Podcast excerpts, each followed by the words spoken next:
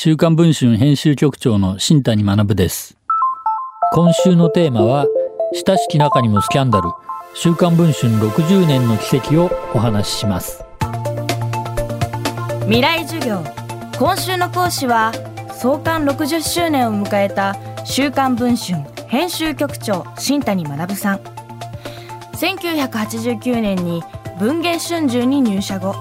ナンバーマルコ・ポーロ。週刊文春などの編集部記者デスクを経て2012年に週刊文春編集長に就任。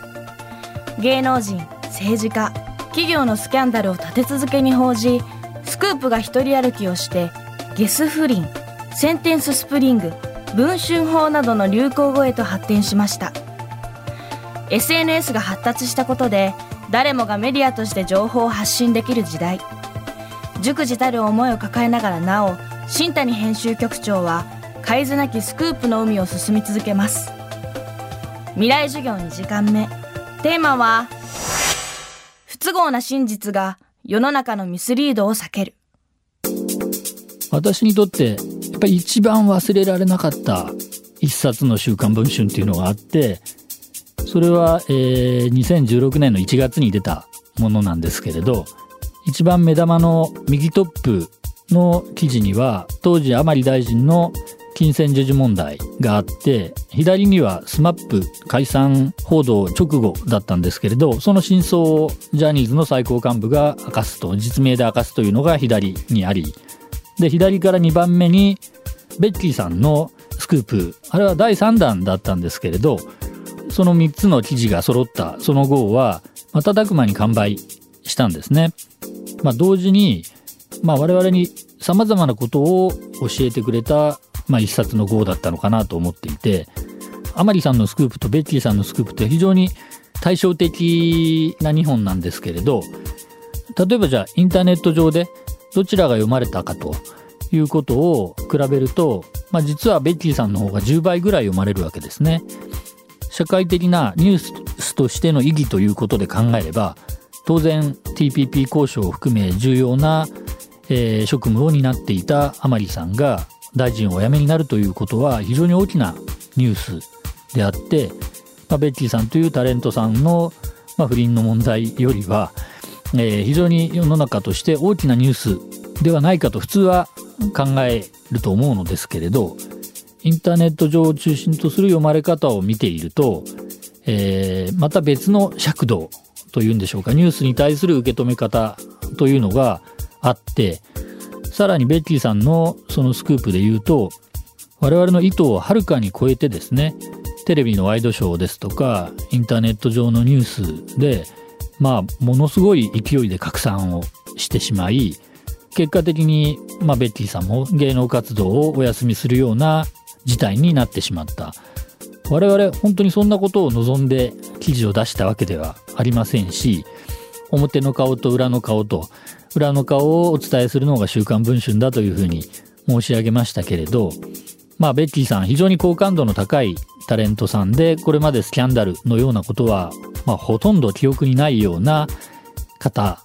ですけれどその方が実は、えー、恋に落ちていましたと。しかも、まあ、道ならぬ恋ですよね。お相手には、えー、奥さんがいますと。しかも、まあ、週刊誌的には、えー、そのお相手のバンド名がゲスの極み乙女というのも、まあ、できすぎた話と言いますか、まあ、非常に面白いニュースだなというところまでであって、彼女の芸能活動、芸能人としての人生を、まあ、めちゃめちゃにしたいというふうには意図していないんですけれど、ただ結果的に週刊文春の記事が出たことによって、えー、彼女はネットも含めて袋叩きのような状況になって、バッシングが吹き荒れて、えー、結局休養せざるを得なくなってしまったと。いうことには本当に、まあ、じくじたる思いがあってですね、えー、まあ我々がコントロールできないところであって、えー、特にベッキーさんのそのスクープ以降、えー、我々の記事がどのようなインパクト影響波紋を世の中に及ぼすのかということは常に考えながら想像しながら記事を作るようにはしていて本当にちょっとしたことで今世の中の風向きが変わったり、えー、温度感が変わったりするのでそこを慎重に見定めながらニュースを世の中に出していかなければならない。やっぱ今の世の中とにかく SNS がこれだけ発達をしてくるとあらゆる人がメディアになってるわけですよね。まあ、政治家も芸能人もスポーツ選手も自らが発信することができるあるいは一般の方も含めて自分でニュースを発信することができる時代になったわけですけれどただ気をつけなければいけないのは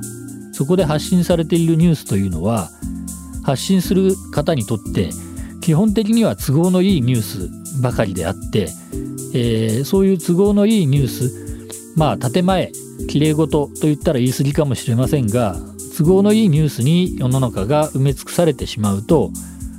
私のような人間はちょっと息苦しいなと。この人こんな立派なことかっこいいこと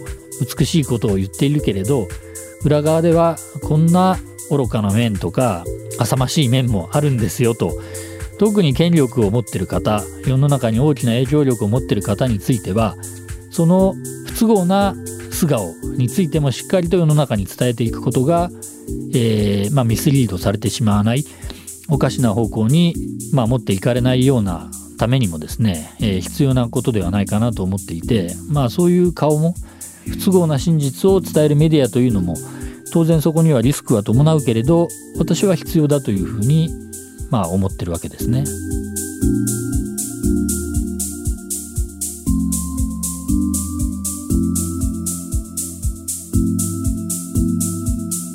未来授業。今週の講師は週刊文春編集局長新谷学さん。テーマは不都合な真実が世の中のミスリードを避けるでした。明日も新谷学さんの授業をお届けします。